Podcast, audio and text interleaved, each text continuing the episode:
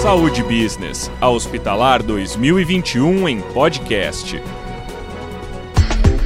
Olá, seja bem-vindo, seja bem-vinda ao quinto episódio do podcast Saúde Business, iniciativa da Informa Markets, que tem em seu portfólio os eventos Hospitalar, Saúde Business Forum e RIS, o Healthcare Innovation Show, além do portal saudebusiness.com. Meu nome é Daniel Freire e eu tenho o prazer de estar com você nesta segunda temporada do Saúde Business, que você sabe traz em cada episódio um debate ou uma entrevista de tema fundamental para a compreensão do mercado e da própria gestão da saúde, sempre com grandes especialistas, executivos e lideranças, para você que é gestor, gestora ou profissional da área se manter em constante atualização. Vamos logo ao assunto deste programa. Nosso tema é impactos para a área de facilities diante da transformação da saúde. Meus convidados de hoje são dois e o primeiro que eu peço que se reapresente porque ele já participou de um dos episódios da nossa primeira temporada que segue atemporal é Marcelo Boegger, que antecipo é coordenador científico do Congresso de Facilities da Hospitalar. Boegger, seja muito bem-vindo. Obrigado, obrigado Daniel, toda a equipe. É um enorme prazer estar com vocês novamente. Eu sou é, mestre em planejamento ambiental, mestre em gestão da hospitalidade, coordeno o curso e sou professor do curso de especialização é, em hotelaria e facilities hospitalar do Hospital Albert Einstein, da Fundação Unimed e do curso de pós-graduação em controle de infecção hospitalar nessa área de hotelaria e facilities. Sou sócio da empresa Hospitalidade Consultoria, e atuo uh, como consultor e professor uh, já nos últimos, pelo menos, acho que 17 anos nessa área. Que maravilha! Quem dupla com o Marcelo hoje é Paulo Pérez. Paulo, bem-vindo. Sua apresentação também, por favor. Obrigado, prazer estar com vocês aqui nesse evento. É, eu sou engenheiro, presidente da InService Facility. Na Abralimp, função como vice-presidente de Relações Institucionais, um papel de intensificar parcerias com outras entidades que promovem o desenvolvimento do nosso mercado. É um prazer estar com vocês, nossos ouvintes do programa. Maravilha, o prazer é todo nosso. Eu me coloco nesse papel de ouvinte também, porque eu quero muito ouvir tudo que vocês têm a trazer no nosso episódio. E para começar, eu tenho uma pergunta que acho que vai ser legal combinar a resposta dos dois. Fiquem à vontade para bater papo entre vocês. Então, ela é bastante introdutória e é sobre o título do nosso episódio quais seriam as responsabilidades da área de facilities quando a gente pensa em saúde? Por que transformações ela vem passando nesses últimos tempos? Eu vejo que a área de facilities pode ser separada né, em, nas atividades mais hard e as atividades mais soft. Né? As atividades mais soft são as de hotelaria, que tem o cliente utilizando os serviços. E a que a gente chama de hard seria a parte de armazenamento, tratamento de água, distribuição, esgoto, energia elétrica, gás, a parte de manutenção ligada a geradores, cabine primária, toda a parte de manutenção predial. E a parte soft, né, que tem todos os serviços de hotelaria, que é estacionamento, limpeza, desinfecção, um, parte de nutrição, recepção, segurança patrimonial, lavanderia, rouparia e tantas outras coisas eu acho que a, a, mudança que acontece, principalmente no de hotelaria, onde a experiência do cliente, a experiência do paciente, não só na área de saúde, mas eu acho que passa a ser valorizada em todas as áreas, mas a experiência das, de, do paciente dentro de um hospital, colocando ele no centro do cuidado e valorizando toda a jornada que ele passa, onde a área de serviços hoteleiros, serviços de facilities contratados, ou seja, ele próprio contratado, é, é, ofertam uma série de experiências que o cliente percebe qualidade e consegue fazer alguma conexão entre a qualidade do, daquilo que ele está sentindo, percebendo em termos de comportamento da equipe, em termos da limpeza do ambiente, da infraestrutura, da manutenção das coisas, e ele associa com a qualidade do hospital de forma assim, direta, né? Acho que é basicamente isso, assim, numa visão mais geral, acho que é a mudança de, de, de ainda mais agora com a Covid, né? É, é, acho que com a Covid a gente tem um consumidor olhando para a higiene das instalações, olhando com uma lupa com a prestação de serviços nessa área. É de fato bem colocado pelo Boegger nessa questão da hotelaria, é, e, a, e a Covid, o evento atual né, deste momento, é, foi o grande desafio, né, como você colocar o atendimento, toda aquela todo o conceito de atenção ao usuário e à família, aos familiares, a, a todos aqueles usuários do recinto e permanecer com isso é, de alguma forma ativo com todas as restrições, né? É, sendo prestativo e, e, colocando todas as restrições. E nesse contexto todo, acho que de todos esses serviços realmente da área de facilities que, que são abarcados, o serviço de higiene ele passou nesse momento a ter um papel é, de destaque, né? Porque é, teve uma ação, uma visão, uma visibilidade muito maior. Então, muitas atividades que às vezes você queria, é, mesmo em outras áreas, né? Você tem que passar mais desapercebido.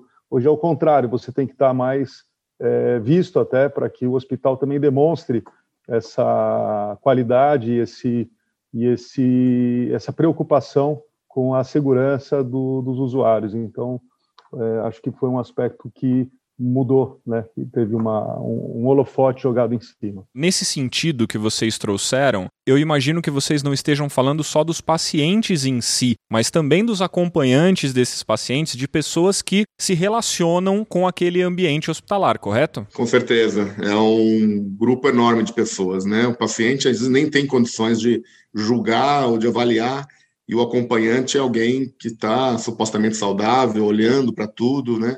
Tem o visitante também, né? Pessoas que utilizam o hospital ou aqueles que vão fazer um hospital dia, né? Vão fazer um tratamento ou na hemodiálise ou vão fazer uma cirurgia minimamente invasiva veteral está no mesmo dia, não gera uma internação e a medicina está caminhando cada vez mais para situações ambulatoriais, a deshospitalização. Então, tem muita gente que usa o hospital para fazer um exame, um diagnóstico, um tratamento, e que não obrigatoriamente está alocado numa internação hospitalar, mas que também eh, vai presenciar serviços, vai avaliar comportamento de médicos, enfermeiros, equipes de alimentação, de serviços de higiene, de serviços de manutenção. Quer dizer, essa é uma área que dialoga, essa área dialoga diretamente com todos os usuários, inclusive médicos, né? Eu vejo muitas vezes o corpo clínico como cliente, né? Como cliente meio, pelo menos, onde ele compara hospitais. Ele trabalha em três, quatro e ele também forma opinião do cliente, também utiliza estacionamento, utiliza elevador, utiliza os privativos, as roupas jalecos e roupas privativas para centro cirúrgico, UTIs. Então, também é alguém que utiliza a área uh, de hotelaria hospitalar e os serviços de facilities a todo momento. Também faz parte dos clientes que a gente atende. Paulo, para complementar essa fala do Boeger, eu queria entender qual é o impacto dessa evolução né, no trabalho de facilities para o corpo médico, para os profissionais da área da saúde e para todos os profissionais que têm entrega que contribua com essa experiência do paciente e dos familiares, enfim, das pessoas que se relacionam com ele. Como é que os profissionais envolvidos evoluem junto com facilities e com a experiência desses, desses pacientes? Em primeiro lugar, é, existe essa interação dos profissionais com as empresas de facilities quando esse serviço é terceirizado. Né? Quando não é, essa integração ela também tem que existir. Então, independente da, da, da terceirização ou não, do hard service ou do soft service, você tem que ter uma integração plena.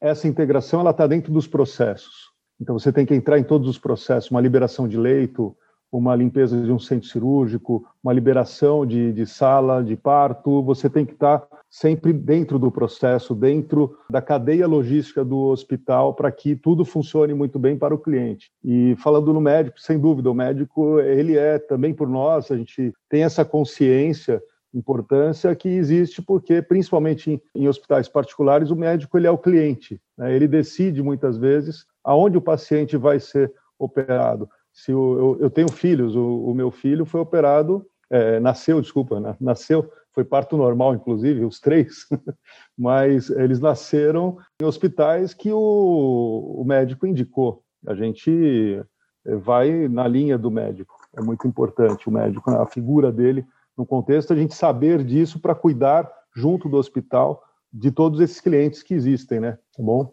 É verdade. Você deu, você deu um exemplo muito legal que eu me sinto muito confortável até para complementar. Eu tenho dois filhos também. A Clara tem 10 anos, o Kaique faz 7 ainda esse mês. E a mesma situação. A obstetra da minha esposa, ela indicou hospitais. Os dois nasceram em hospitais diferentes, também de partos normais. Mas é tão interessante isso porque, apesar de ter a indicação do médico, e essa indicação ela é fundamental, ela é, ela é decisiva, eu acho que todas as famílias que vão ter um bebê, por exemplo, elas vão visitar as instalações dos hospitais e itens primordiais também para a decisão são os itens de segurança, de limpeza, de recepção, inclusive, né, de bem-estar que você percebe ao entrar num, num hospital, não é, Boeger? Exatamente. Eu tenho um amigo que, que teve bebê durante a pandemia, que não é de São Paulo, e a trabalho estava em São Paulo, ele e a família, e a esposa teve e foi, foram visitar hospitais, foi visitar um, um hospital, e no dia da visita ela ficou atrás de quatro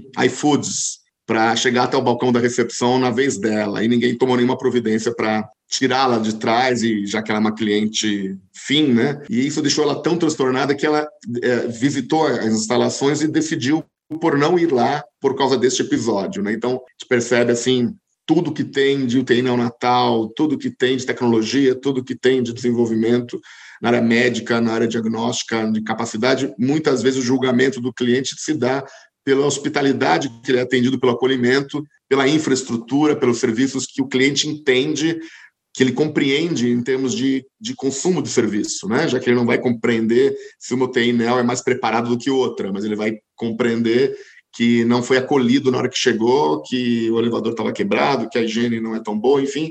E essas coisas, de fato, afetam percepções, que é tudo que nós temos do ponto de vista do cliente em termos de qualidade percebida, né? não a qualidade técnica que a gente internamente tem que atuar, mas a qualidade percebida do cliente é feito dessas, desses elementos, não tem jeito e às vezes pega a escada de emergência para ir até a lanchonete, etc., ela tem que estar tá no nível da escada do presidente. É a mesma coisa.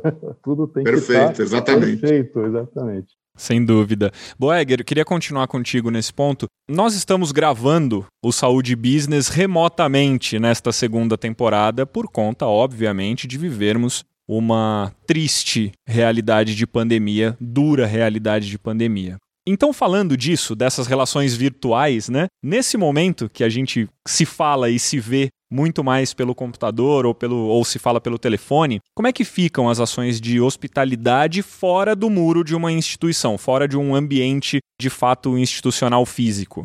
Olha, eu acho que é uma, uma tendência, estamos sendo moldados para isso ainda, né? mas há, já é uma mudança em curso de valorização extrema da, dos encontros pessoais. Né? Então, de tanto que a gente tem possibilidade remota de conseguir serviços, avaliar, isso já não é de hoje, né? em outros segmentos já é uma tendência, mas quando eu tenho o presencial de ter o profissional na minha frente e a gente é essencial do ponto de vista de, de, de, de, de serviços não podem ser em home office, né? tirando talvez uma parte do serviço, a grande maior parte que está em campo, que limpa, que troca lâmpada, que, que coleta resíduo sólido, essa equipe é, está em campo, então a valorização do, da relação com o serviço, é, é, desses encontros pessoais, eu acho que ele ganha um tamanho diferente. E aí vale ainda mais a percepção do cliente sobre esses serviços, né? Porque é ele que forma opinião, é ele que dá orientação,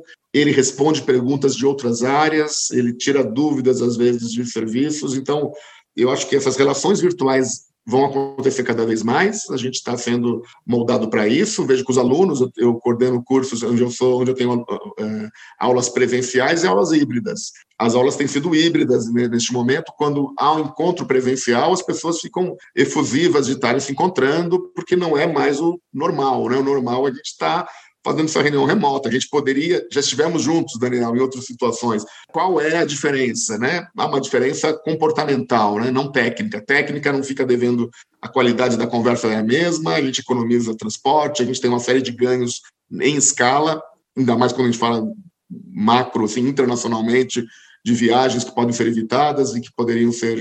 A gente está percebendo agora quantidade de reuniões ou de, ou de treinamentos que poderiam ser feitos com e-learning, com gamificação, com outras formas, né? Mas a gente tem o presencial. Esse presencial, acho que ele ganha um, um impacto maior, ele, ele é revestido por uma, uma expectativa muito grande desse serviço ser valer a pena, tem que valer a pena eu ter é, é, tido esse encontro presencial, né? Seja mesmo nos encontros de serviços, onde a gente tem o encontro entre o profissional e o, e o cliente de saúde. Paulo, agora, já que o Marcelo Boegger falou sobre essa importância também do presencial, né, do, do ganho do virtual, mas também do presencial, a gente passa também por uma transformação no presencial que é uma nova realidade de experiência do cliente ou do paciente com autoatendimento. A gente pode dizer que existe um início de era dos robôs nas recepções para atender o público. É, isso existe? Isso é pessoal? Isso é impessoal? Isso é financeiramente positivo? Como é que você vê essa realidade? Aliás, como vocês veem essa realidade? Eu acho que é, é uma tendência que já começou há alguns anos atrás, vem tomando corpo, eficiente. Então você precisa buscar custos dentro da tua instituição e garantir atendimento. Então não é só custo.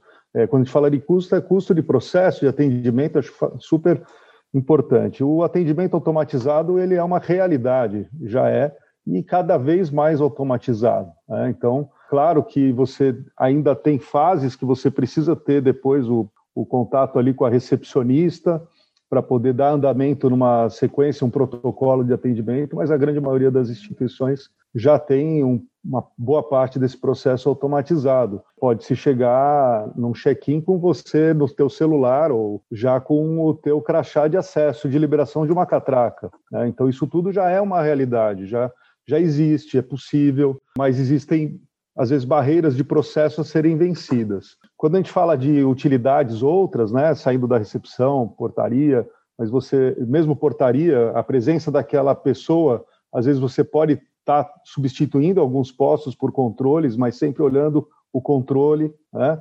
E na, na higiene também, você uma hora vai ter mais robotização também, embora eu acho que menos, porque você só consegue, até agora, as únicas soluções que existem na linha de robotização na higiene, elas são para piso, né? então não envolvem superfícies verticais, mesas, banheiros de forma completa, é, não, é, não é algo que está escalando, a escala ela está vindo dentro de pisos, não vejo em hospitais isso sendo algo acelerado na, na, na parte de, de atendimento virtual, etc. Ou robotização, né? como foi dito.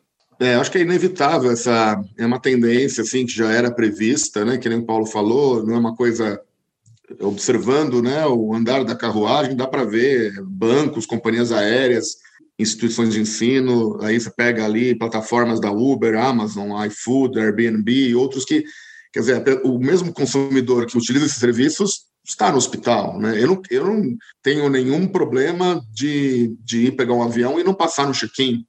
Acho que a maior parte das pessoas prefere não passar no check-in.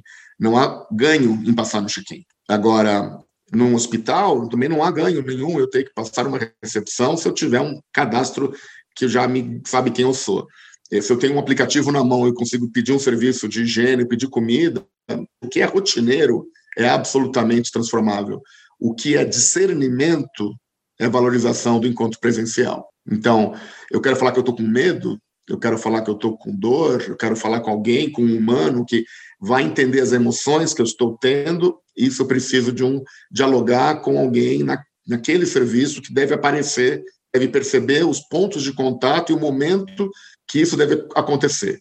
Numa série de outros momentos, como o Paulo falou, você economiza, você se torna mais eficiente, você não você substitui coisas que nem o cliente gostaria de ter. Talvez exija uma mudança de mentalidade em alguns momentos, talvez para alguma faixa etária, como aconteceu com bancos, como aconteceu em outras áreas, mas é inexoravelmente acontece com uma tendência irreversível, do meu modo de ver, Daniel. Eu não quero ser repetitivo aqui, Paulo, mas eu queria conversar novamente sobre o ponto de higiene e tecnologia, tá? De uma forma ampla, para que todos os públicos que nos ouvem, são muitos perfis né, de ouvintes, para que todos compreendam integralmente a, a, nossa conversa. Mas quais seriam essas novas tecnologias na higiene hospitalar? Você disse que tem uma questão de robotização para a limpeza de piso, mas em outros fatores não. Mas eu imagino que haja uma evolução com o passar dos anos, até porque a higiene impacta diretamente na saúde, né? Em questões de infecção hospitalar, por exemplo, a qualidade da higiene é, é fundamental. Então, que novas tecnologias de higiene hospitalar seriam essas? Como, que, como é a validação dos processos das etapas de limpeza? Vamos falar das duas coisas. É a tecnologia, né? as tecnologias, novas tecnologias ou não. Eu não vejo tanta nova tecnologia. O que eu vejo é uma aplicação maior da, e uma preocupação e uma, uma viabilização melhor por parte dos players, dos clientes, da, da, dos hospitais, de todos aí que se preocupam no mercado, eu estou me referindo ao mercado, com relação ao que é levado. De fato, limpeza está diretamente associado à saúde né? Em qualquer ambiente, ocorre que num hospital, se a gente pegar um hospital geral, você tem pessoas imunodeficientes, numa quantidade alta, enquanto num escritório você tem poucas pessoas imunodeficientes.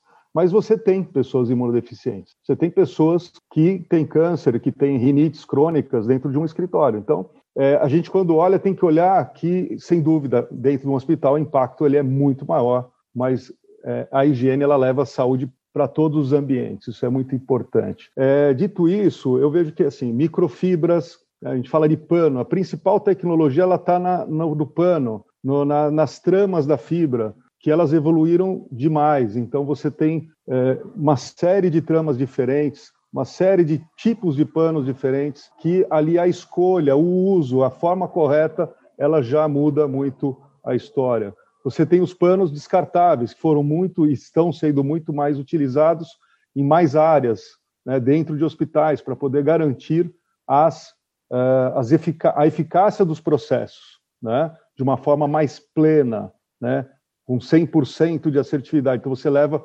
protocolos de área crítica para, às vezes, uma área semicrítica. Então, tudo virou crítico muitas vezes. E o detalhamento. Né? Então, isso eu vejo, aquilo que se aceitava, que às vezes em algum local você ainda encontrava uma vassoura com pano limpando, você. E, e aquilo tem que mudar, tem que evoluir. A tecnologia já existia. A gente não precisa ir para uma tecnologia da NASA para ir para a Lua, mas é aqui. Ah, mas aquilo é mais caro, ok. Agora ficou viável porque todo mundo entendeu a importância que tem. E quando eu falo vassoura com pano, eu não quero desmerecer nem a vassoura, nem o pano, porque a vassoura tem sua utilidade e o pano também tem sua utilidade, como eu disse aqui. Então, todos têm sua utilidade, mas na limpeza de um quarto, a gente sabe que não é a correta, não é o método, não é a forma melhor para se fazer. Ah, 50 anos atrás, talvez fosse a melhor forma encontrada. Hoje não é mais. Hoje nós temos novidades, temos coisas melhores para fazer. Então, não é que a minha avó fazia errado, ela fazia certo com o que ela tinha. Agora ela pode fazer melhor com coisas melhores que dão eficácias melhores, mais garantidas. Quando a gente fala de validação de processo, é, existem N formas, como até numa farmacêutica, você valida um processo. Então, você valida o processo com um ATP ou com uma microbiologia, você escreveu o processo, então você tem que ter uma responsabilidade técnica por trás desse processo, você validou o processo, você executou o processo, testa laboratorialmente e valida então aquele que aquilo que você fez gera aquele resultado. Depois você vai replicar esse processo e por amostragem vai validar os processos que você então está aplicando. Essa é a validação laboratorial do processo. Então não é que todo dia você vai fazer uma validação de tudo que você faz. Uma vez que você tem a validação do processo e o treinamento da equipe, você então pode ir para uma amostragem e, e garantir que aquilo acontece. Quando você vê, também tem a outra validação que é muito utilizada, que hoje, né, e depois muda. Então, a minha avó, vou falar da época da minha avó, tá bom? Bem lá atrás. Ela jogava um papelzinho no canto e via se alguém limpava.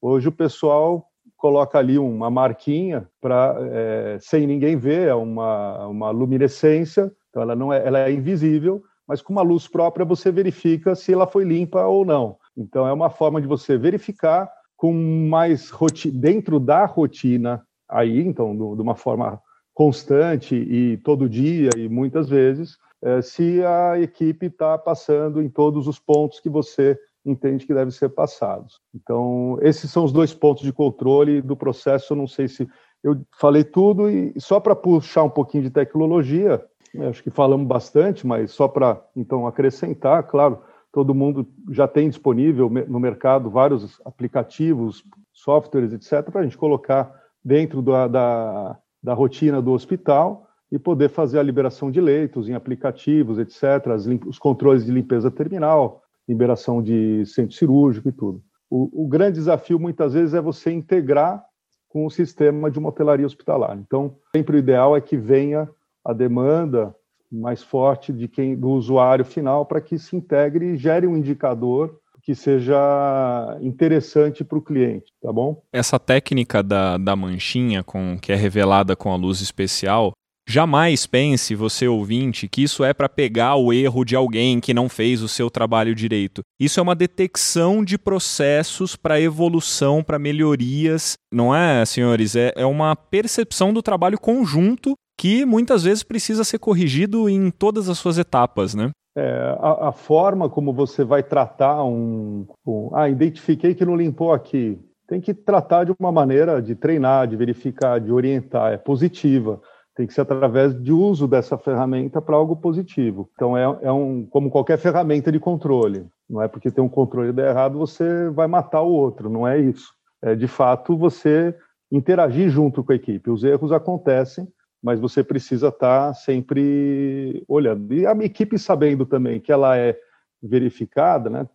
Que ela é supervisionada e ela é mais checada, ela também tem uma atenção maior Aqui então falamos, começamos a falar, entramos numa próxima pergunta que é sobre o papel do gestor de hotelaria, né? O Paulo já falou aqui da importância dessa supervisão, da orientação, da observação dos processos. Então eu queria saber qual é o papel do gestor de hotelaria e facilities diante das novas competências para o tomador de serviços e para o prestador de serviço. Qual que é o impacto do digital na profissão? Quer começar, Boeger? É, eu acho que o que mudou bastante, né? A o gestor pós-pandemia ou durante a pandemia, né? Porque a gente não, não sabe aí quantas outras virão, de que forma que a gente vai lidar com tudo isso, mas seguramente as soluções que a gente tinha no pré-Covid não são as mesmas que a gente está tendo hoje e precisa de um gestor muito mais resiliente, muito mais informado, muito mais tecnológico, podendo usar essas ferramentas seja ele o gestor do tomador de serviços ou do prestador de serviços, né? seja onde ele estiver no lado do balcão. Ele vai exigir uh, maior conhecimento, uma gestão preditiva, no sentido de conseguir é, é, entender tendências e conceitos, inovações, testar inovações. O Paulo comentou vários, vários tipos de inovação. Eu vejo assim, tem uma série de coisas em teste no momento que em breve terão publicações em revistas. Então, na higiene, a gente vê aerolização com peróxido e prata, ultravioleta, que ficou muito na moda na época do Covid, indução eletrostática, nanotecnologia com prata e tantas outras coisas que, assim, no Congresso a gente tem mesmo que trazer os hospitais que lavam com pano e rodo e, e tem uma taxa de redução baixa, hospitais que usam uma tecnologia enorme e qual é o resultado que ele tem, e esse gestor tem que estar a par de saber o que ele está comprando. Também é muito fácil hoje achar uma solução simplista para um problema complexo, como é o, coronavírus, como é a, a Candida auris, que é um outro uma, um outro patógeno que também está com a gente já há algum tempo, né? Graças a Deus não com tanta com tanta força como é o coronavírus em termos de transmissibilidade, mas ele sempre teve Clostridium e tantos outros que são bastante complexos. Então, é aquilo que o Paulo falou assim, da seguinte forma: não é, a questão não é ter a luz, o que, que eu faço com a luz, né? O que, que eu faço com isso? Como que eu ajo com a minha equipe? Qual é o indicador de resultado que eu aceito? Eu lembro que no meu primeiro hospital que eu trabalhei, Daniel, eu, eu lavava, acho que roupa, algo como 3.500 quilos por dia, que é bastante, né? Para um hospital de médio, médio e grande porte. E eu lembro que vinha três, quatro lençóis manchados, eu ficava muito bravo, chamava o gestor da lavanderia que eu contratei os serviços e falava: Olha, eu separei esses quatro lençóis manchados, eu quero, isso não pode acontecer. E olhando hoje, né, falando assim: Nossa, eu era muito injusto, né? Porque o cara lavava uma. Peraí, mas você lava 3 mil quilos por dia, qual é a margem aceitável de defeito porque zero não vai ser. Então, quanto é 2%? Quantos lençóis são 2% de taxa de não conformidade? Então, essa relação madura e esse gestor conseguir exigir corretamente daquele que lhe presta o serviço, conseguir dar a chance de fazer um plano de ação em conjunto, há muita questão de tecnologia que é da infraestrutura. Então, a gente está vendo aí resinas, pisos com efeito, uh, com, que conseguem gerar uma situação de bacterostática, que conseguem melhorar o resultado, é, resinas aplicadas a tecidos, aplicadas a EPIs, aplicadas a uniformes, aplicados a, a revestimentos, né? Então, eu acho que tem a questão da arquitetura, da infraestrutura, tem os processos e tem as pessoas. Eu acho que o gestor tem que estar tá, uh, up to date, atualizado em todas essas frentes, e acho que será exigido de um gestor de facilities alguém que conheça ainda que seja para falar, não, isso aqui é extremamente novo e eu não quero ainda ter, ou eu vou ser o primeiro a testar, mas eu vou fazer um, uma, eu vou testar um piloto num andar e vou ficar checando esses resultados em parceria com o meu controle de infecção hospitalar, né? E não fazer nada sozinho, conseguir trazer junto equipes do controle de infecção, uh, do financeiro, conhecer custos, conhecer resultados. Acho que mesmo já conhecendo antes, essas práticas são novas. A gente tem aí modelos a serem trabalhados ainda e eu acho que esse gestor vai ter que ter essas habilidades cada vez mais arrojadas, se quiser fazer a diferença no mercado que atua. Eu quero partir para a última pergunta para cada um dos senhores, apesar do papo estar tá muito bom. É, e eu queria começar com o Paulo. Eu sei que isso é, é pedir que você tenha uma bola de cristal, e eu não quero aqui pedir que você tenha, mas eu gostaria que você fizesse uma projeção para facilities e hotelaria para o curto prazo. Eu não gosto muito de falar de longo prazo, de médio prazo, mas para o curto prazo, para o impacto de talvez dois, três anos. O que você vê de avanços, o que você prevê de avanços para essa área que podem impactar em custos, em sustentabilidade para os hospitais, em benefício e experiência para os clientes ou para os pacientes e, e seus familiares. Como é que você vê essa projeção, Paulo? Ok, eu olhei do lado aqui para ver se tinha uma bola de cristal, não achei. Então eu vou tentar fazer uma resposta o mais próximo possível. Eu acho que para dois, três anos existem mudanças, existe tecnologia chegando. Tudo isso que o Boeger falou é um fato, tudo está entrando. Algumas dessas tecnologias citadas elas são redundantes ao processo atual, outras não. Então elas têm, têm que ser muito bem analisadas e colocadas dentro do processo. E aí entra o papel do gestor de facilities e os players especialistas em cada área para que possam estar tá desenvolvendo essas soluções para aquele uh, e levando as melhores práticas que tiverem no planeta para dentro daquele hospital. O lado humano é muito forte na nossa área, porque está dentro das instalações, e eu não vejo nos próximos. Você me pediu dois, três anos, então para mim isso é curto prazo. No curto prazo, o que eu vejo é uma mudança dessa fase atual, volta à fase anterior, mas o Brasil não é um país de altíssima tecnologia, então de, é, que, que, esteja na ponta. Então eu não vejo um impacto na nossa área significativo nos próximos dois ou três anos. Então, sendo bem claro, em limpeza eu não vejo impacto significativo para dois, três anos. Posso errar, posso que a minha bola de cristal está errada, vem uma tecnologia, limpa o quarto sozinha, que ninguém precisa entrar depois para tirar o pó, porque a lâmpada ela é muito boa, a gente utiliza. É, não tem o crédito lá da Anvisa, mas ela, a gente tem os laudos e resultados, mas ela, a gente percebeu que ela gera uma aglutinação a lâmpada fluorescente ela, ela inverte o polo do pó, então ela aglutina, então depois você tem que entrar para fazer a retirada do, do que ela gerou. Ela aumenta o tamanho do particulado, há uma precipitação e você tem que fazer a limpeza depois. Então, tem coisas que são novas, são boas, mas eu não vejo um impacto. Vai aumentar o faturamento do, do mercado, vai descer o faturamento do mercado de forma significativa, ou se vai ter alguma tecnologia ou forma muito diferente de fazer as coisas em dois ou três anos. Nesse um ano e meio que teve todo esse ápice de tecnologias sendo abarcadas, nada tão diferente de forma global foi abarcado. Marcelo, Vamos falar da hospitalar. Eu vou transformar essa pergunta que eu fiz para o Paulo para trazer para o universo da hospitalar, que você fala com, com bastante propriedade sobre. Então, a hospitalar ela, ela é flagship, ela está sempre na vanguarda, ela traz o que é a discussão mais atual e a discussão do que virá, inclusive, e isso é isso demonstra toda a importância desse congresso e dessa feira. Então eu queria que você adiantasse para a gente, se possível, sem muitos spoilers, os principais tópicos que serão apresentados e discutidos no Congresso de Facilities da Hospitalar desse ano. Claro, claro que sim. Acho que assim, a Hospitalar sempre traz uh, novidades, muitas empresas querem expor e apresentar o que tem feito, o que está pretendendo fazer, existem lançamentos de produtos, então é um local realmente para atualização profissional e técnica. É, vejo que eu acho que assim temos muito que debater. A ideia é debater novas tecnologias também. Né? Esse assunto que está tendo, trazer hospitais, trazer prestadores de serviços, pessoas que estão testando coisas novas e olhar para os resultados obtidos. Acho que uma coisa que a hospitalar promove e que é muito bom, como não é, é, é são vários segmentos tratando de vários várias perspectivas, e não olho só para a árvore, eu olho para a floresta, né, onde tem um ecossistema por trás. Então, há uma mudança da forma de usar o hospital. Então, há uma deshospitalização, e mesmo pronto-socorro, lá o pronto-socorro, a mãe ia no pronto-socorro, levava os três filhos juntos e passava os três filhos, já que está no hospital.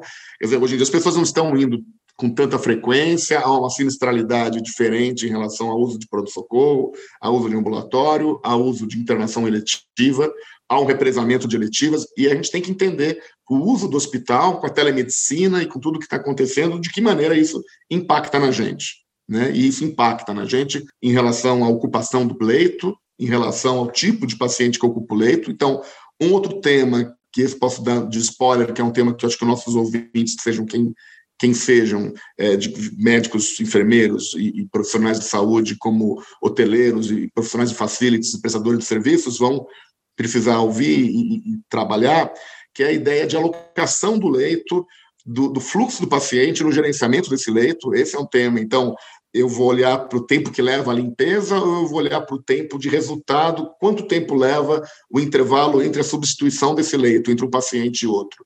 Né? Há muito mais do que só a limpeza do quarto envolvido, há uma questão comportamental, há uma questão do horário de alta médica, nós temos que debater, já vimos debatendo antes da, da pandemia, agora mudam alguns elementos que merecem esse debate.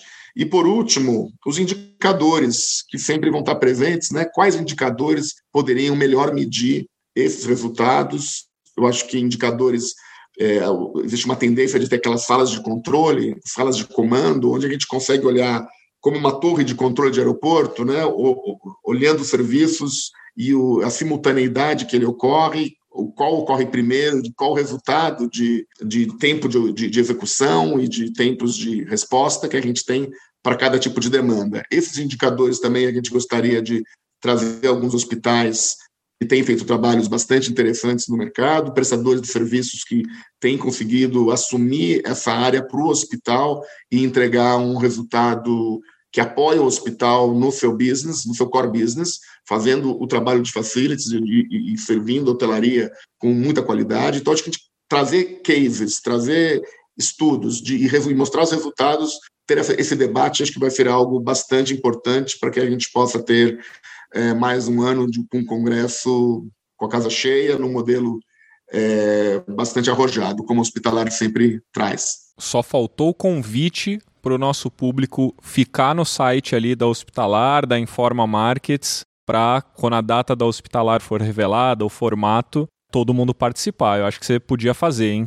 Estão todos convidados desde já né, é, a estarem conosco novamente. Nós teremos é, o evento presencial, mas nós teremos também é, eventos online, remotamente, como a gente tratou aqui, né? E vamos ter de forma quase que uma preparação para o evento, onde a gente vai ter entrevistas, vamos ter debates, vamos ter estudo de caso. Eu acho que é imperdível e convido a todos para participar em 2021. Temos bastante temas importantes, o mundo mudou uma série de coisas, olhar o que, que muda, o que, que permanece, o que muda e como que a gente deve lidar com tudo isso. Agora sim está feito o convite. Marcelo Boeger, Paulo Pérez, em nome da Informa Markets, eu agradeço muito a participação de vocês. Eu tenho certeza que nós fizemos juntos, vocês dois fizeram mais um programa relevante para o nosso ouvinte. Obrigado. Obrigado, até mais. Obrigado, Paulo. Obrigado, Daniel. Obrigado, Marcelo. Obrigado, Daniel. E a você que nos ouviu até aqui em nome da Informa Markets, eu agradeço muito e lembro que estamos apenas no meio da jornada desta temporada do nosso podcast. Nós ainda teremos cinco novos programas para que você chegue na Hospitalar preparadíssimo, preparadíssima para aproveitar cada conteúdo desse grande evento que promete muito em 2021. Quer saber mais sobre a Hospitalar? Quer mais conteúdos do portfólio de saúde da Informa Markets? É só seguir as redes sociais e o blog da Hospitalar e acompanhar muitas novidades no portal saudebusiness.com. Logo tem mais um episódio imperdível do nosso podcast para você, então siga o Saúde Business e ative as notificações na sua plataforma de áudio. Foi um prazer estarmos juntos mais uma vez. Até o próximo programa. Um grande abraço. Tchau, tchau. Saúde Business, a Hospitalar 2021 em podcast.